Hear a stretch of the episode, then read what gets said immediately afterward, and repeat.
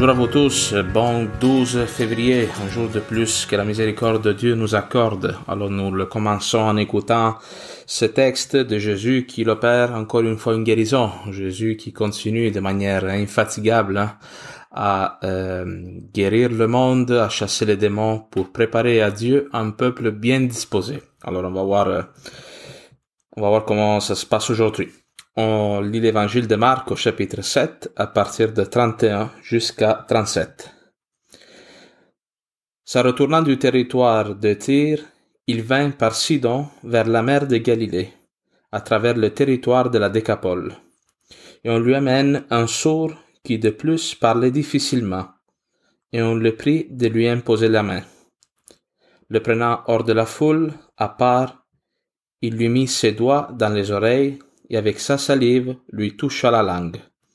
Puis, levant les yeux au ciel, il poussa un gémissement et lui dit, Ephata, c'est-à-dire, ouvre-toi. Et ses oreilles s'ouvrirent et aussitôt le lien de sa langue se dénoua et il parlait correctement. Et Jésus leur recommanda de ne dire la chose à personne, mais plus il le leur recommandait, de plus belle il la proclamait. Ils étaient frappés au-delà de toute mesure et disaient, Il a bien fait toutes choses, il a fait entendre les sourds et parler les muets. Acclamons la parole de Dieu, louange à toi, Seigneur Jésus. Alors celui d'aujourd'hui, moi je pense qu'il est un texte très touchant, mais qui présente quelques petites difficultés. Hein. On voit Jésus faire euh, des gestes, des rites qui peuvent nous sembler un peu bizarres, surtout en contexte de pandémie de Covid-19. Jésus qui met sa salive dans la bouche d'un autre, on pourrait dire qu'il passe le Covid, mais euh, c'est plutôt l'Esprit Saint qui va être transmis. on va voir comment. Alors on dit que Jésus euh, un retour du territoire de Tyr on l'a vu hier avec le texte de la syrophénicienne, Jésus qui euh, va en direction de Tyr et de Sidon, donc cette région qui est dans le sud du Liban, au nord d'Israël. Et Jésus, il fait un détour. Hein. Il passe, on dit, par Sidon. Sidon était au nord de Tyr. Jésus, pour retourner en Galilée, aurait pu juste prendre le sud. Et il se rend dans le territoire de la Décapole. On en a déjà parlé dans un autre épisode. Le territoire de la Décapole est un territoire indépendant qui appartient à la terre d'Israël mais qui est sous la, juridiction romaine. Et c'est un territoire de dix villes euh, païennes, non croyantes, d'origine grecque, euh, qui, qui, ont été établies justement par les Romains pour euh, sécuriser militairement la terre d'Israël. Et Jésus donc se rend dans cette région. Il avait déjà été ici il y a quelques chapitres pour guérir, euh, pour euh, chasser les démons, la fameuse légion, hein, du possédé gérasénien. Et Jésus y retourne. On voit que Jésus il a ce souci hein, pour euh, les lointains, même si hier on l'a vu sembler résister à cette demande de la syrophénicienne de guérir sa fille, mais Jésus il apporte le salut. Hein. Le salut est pour toute l'humanité. Ah, Jésus hier comme il testait aussi la résistance de cette femme et elle est sauvée par sa persévérance, par son humilité, on l'a vu. Jésus va accomplir euh, d'autres signes euh, donc le, le, le premier c'est la syrophénicienne, le deuxième c'est la guérison du surbeg et le troisième qu'on verra demain c'est la seconde multiplication des pains parce que Jésus a fait deux multiplications des pains. La première en Galilée et la deuxième euh, ici euh, dans la Décapole. Alors on verra peut-être demain plus en détail euh, cette deuxième multiplication des pains. Jésus est dans le territoire de Décapole et on dit qu'il y a du monde qui lui amène un sourd muet. Et euh, les gens lui demandent, demandent à Jésus de lui imposer les mains. Moi, cette chose, de, je trouve ça curieux un peu parce que on dirait que les gens, ils savent déjà comment s'y prendre avec Jésus. Hein, ils lui disent quasiment comment faire sa job de Messie. Euh, avant d'aller plus loin, je veux faire une petite parenthèse. Vous remarquez que moi, je mets toujours l'accent sur le déplacement géographique de Jésus. Hein, parce que les lieux où Jésus se trouve, des fois, donnent le sens aussi au texte. Il met en contexte ce que Jésus, les gestes que Jésus va faire. Hein, parce que euh, les déplacements de Jésus, les gestes qu'il pose, euh, donnent tout leur sens au texte. Hein, quand on dit que Jésus monte vers Jérusalem, ça ne veut pas seulement dire que Jésus se déplace vers Jérusalem, mais ça veut dire qu'il est déjà entré dans la passion. Hein, euh, où Jésus va dans la, euh, sur le bord du lac, où Jésus entre dans une maison. Tous les déplacements de Jésus nous disent quelque chose sur le, le signe qu'il va réaliser et aussi le sens spirituel que cet évangile-là a pour nous. Alors Jésus, le fait qu'il soit aujourd'hui dans un territoire païen, ça veut dire qu'il est dans un contexte de non-croyance. La non-croyance, quel est le problème, même si vous y pensez aujourd'hui des temps de non-croyants, euh, c'est qu'il écoutent difficilement quand on leur parle de religion.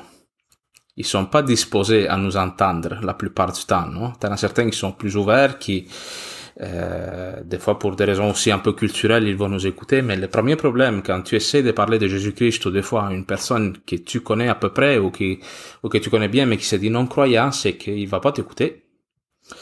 Alors, dans ce contexte de non-croyance où Jésus est, voici que se présente à lui un sourd quelqu'un qui est pas capable d'écouter.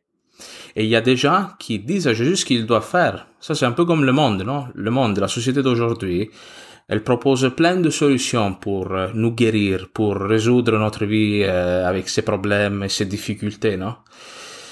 Jésus, euh, il propose une autre solution. Il prend cet homme et il l'éloigne de la foule il l'éloigne des recettes euh, préconçues du monde, de, de, tous les clichés ou de toutes les formules magiques que le monde il peut nous, nous proposer des fois pour euh, nous amener au bonheur. Jésus, il l'éloigne. Il prend cet homme et il l'amène euh, de côté, dans une relation de seul à seul, un à un, dans l'intimité.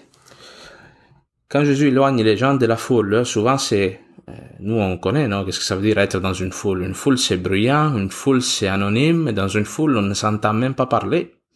Alors, pour guérir cet homme qui, justement, n'est pas capable d'entendre, Jésus doit d'abord l'amener dans un contexte de silence, d'éloignement, où les influences du monde ne peuvent pas déranger ce dialogue que Dieu va faire avec cet homme dans la personne de Jésus-Christ, bien sûr. Euh, on voit Jésus donc qui fait ce, ce, ce geste, on peut peut-être remettre un peu en contexte ce geste parce que ces deux éléments de la salive de Jésus et de ses doigts hein, sont récurrents dans les évangiles. Jésus utilise sa salive aussi dans Marc au chapitre 8, verset 32. Il va guérir l'aveugle à Bethsaïde. Euh, il fait les miracles aujourd'hui dans Marc 7 et aussi euh, il y a le miracle dans Jean 9, où Jésus il va euh, prendre sa salive, la mélanger avec de la boue, et il va la mettre sur les yeux de l'aveugle de la piscine de Siloé, il va l'envoyer se laver, il va être guéri. Alors cette image de la salive, ça veut dire quoi? La salive est dans la bouche, hein. la salive c'est la parole de Dieu, la parole de Dieu que Jésus-Christ euh, met dans la bouche de cet homme qui n'est pas capable de parler. Et euh, aussi le doigt, on dit que Jésus met les doigts dans ses oreilles. Dans les Écritures saintes, l'expression doigt de Dieu est utilisée pour indiquer la puissance avec laquelle Dieu opère des choses, avec laquelle il crée le monde, avec laquelle il chasse les démons. Hein, Jésus-Christ il va utiliser cette expression-là dans Luc 11, 20. Euh, pour parler de la puissance par laquelle il fait les miracles. Il dit, je chasse les démons par le doigt de Dieu. Mais c'est intéressant aussi de remarquer dans, l'Exode chapitre 31 au verset 18, on dit que Dieu écrit les tables de la loi avec son doigt.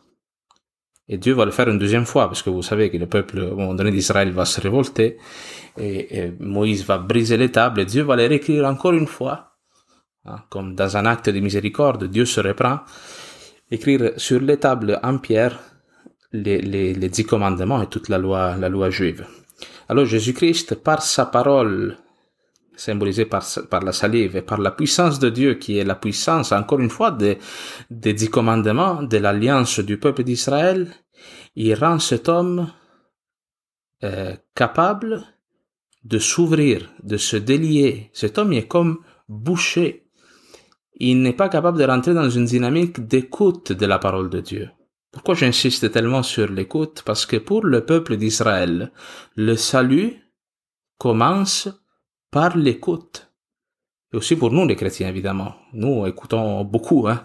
À la messe, on écoute les textes de la parole de Dieu, on écoute les homélies du prêtre, on écoute des enseignements de toutes sortes, des catéchèses quand on est petit. Le premier commandement que le peuple d'Israël doit, euh, auquel il doit obéir, doit observer, c'est dans Deutéronome 6, 4. Et qu'est-ce qu'on dit? Écoute Israël.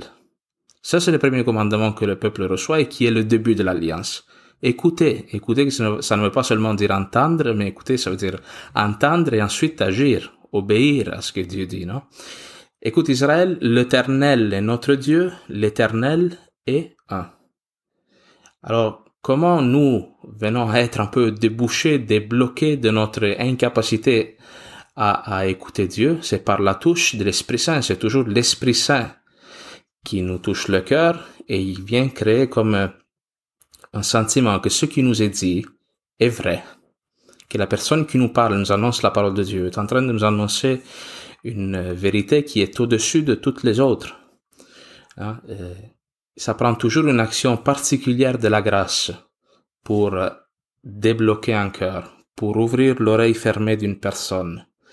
Mais c'est la parole qui fait son action. Alors moi, encore une fois, je vous invite à, à ne pas avoir peur de parler de la parole de Dieu, parce que cette parole de Dieu que Jésus-Christ met sur la, la langue de cet homme dans ses oreilles, c'est elle hein, qui agit, c'est elle qui l'amène à s'ouvrir, à s'ouvrir à Dieu et ouvrir ensuite la bouche pour proclamer la louange de Dieu, parce que Jésus-Christ va essayer d'arrêter cet homme, hein, comme on le voit souvent dans l'évangile de Marc. Là, je me rallongerai pas là-dessus, on en a déjà parlé dans d'autres émissions. Jésus essaie de euh, de faire que sa renommée se répande pas trop et que des gens ne se fassent pas des fausses idées sur ce que le Messie doit faire. Et, euh, et donc cet homme, il, euh, il va, il témoigne de, de ce qu'il a vécu. Et à la fin, il y a cette phrase, au, au verset 37, ils étaient frappés au-delà de toute mesure et disaient, il a bien fait toutes choses, il fait entendre les sourds et parler les muets. Il fait entendre les sourds et parler les muets, dans le fond, ils sont en train de proclamer que Jésus-Christ est le Messie, parce que l'une des choses que le Messie attendu par Israël devait faire, c'était, entre autres, de, de guérir le peuple, de enlever tout obstacle qui l'empêchait de rentrer en relation avec Dieu. Alors voilà, ça c'est un peu ce que j'avais à vous dire. Ce texte, c'est aussi, si vous avez du temps, moi je vous propose toujours des lectures parallèles à faire pour aller plus loin. C'est intéressant aussi de, de lire l'appel euh, du prophète Isaïe au début du livre d'Isaïe. Là, j'ai pas marqué le chapitre, mais en fait, oui, en fait, oui, je l'ai ici. C'est Isaïe au chapitre 6, à partir de, de 4. Isaïe est appelé par Dieu à devenir un prophète, à porter au peuple sa parole. Et qu'est-ce que dit Isaïe face à cet appel de Dieu? Malheur à moi, je suis perdu, car je suis un homme aux lèvres impures. J'habite au sein d'un peuple aux lèvres impures, et mes yeux ont vu le roi Yahvé Sabaoth. Et qu'est-ce que Dieu fait pour purifier cette incapacité de cet homme à parler, cette impureté qu'il dit avoir sur les lèvres? L'un des séraphins, donc un ange, vola vers moi, tenant dans sa main une braise qu'il avait prise avec des pinces sur l'autel. La braise, hein, c'est le, c'est le feu de l'Esprit Saint qui touche la bouche de cet homme. Il m'en toucha la bouche et dit, Voici, ceci a touché tes lèvres, ta faute est effacée, ton péché est pardonné. Alors j'entendis la voix du Seigneur qui disait, Qui enverrai-je? Qui ira pour moi, comme pour devenir prophète, pour proclamer la parole de Dieu Et Isaïe répond, Me voici, envoie-moi. Ah, Jésus-Christ, dans l'évangile qu'on vient de proclamer, il réalise un peu ce qui a été préfiguré dans l'évangile d'Isaïe. Purifier cet homme de son incapacité à parler, à écouter, entendre la parole de Dieu. Et ensuite, Isaïe va s'offrir lui-même pour proclamer euh, la délivrance, non, une, parole d'espérance pour le peuple. Alors, j'espère que ce texte aujourd'hui nous aide à rentrer dans la journée avec gratitude, parce que si nous écoutons la parole de Dieu, c'est parce que le Christ s'est présenté à nous. Il nous a ouvert l'oreille. Nous, avons eu cette grâce de ne pas nous endurcir euh, d'une manière définitive à la parole de Dieu. Bien sûr que nous, on peut vivre des, endurcissements euh, de temps en temps. Hein. On commençait des fois à douter euh, de l'amour de Dieu, de, de, la véracité aussi de sa parole. Mais au fond de notre cœur, nous savons qu'ici, il y a une vérité. Alors, nous avons été guéris par le Christ pour que nous allions maintenant dans le monde proclamer cette nouvelle qui, qui nous délie, qui nous détache de nos, chaînes, de nos, fermetures et de notre fermeture surtout à l'amour de Dieu.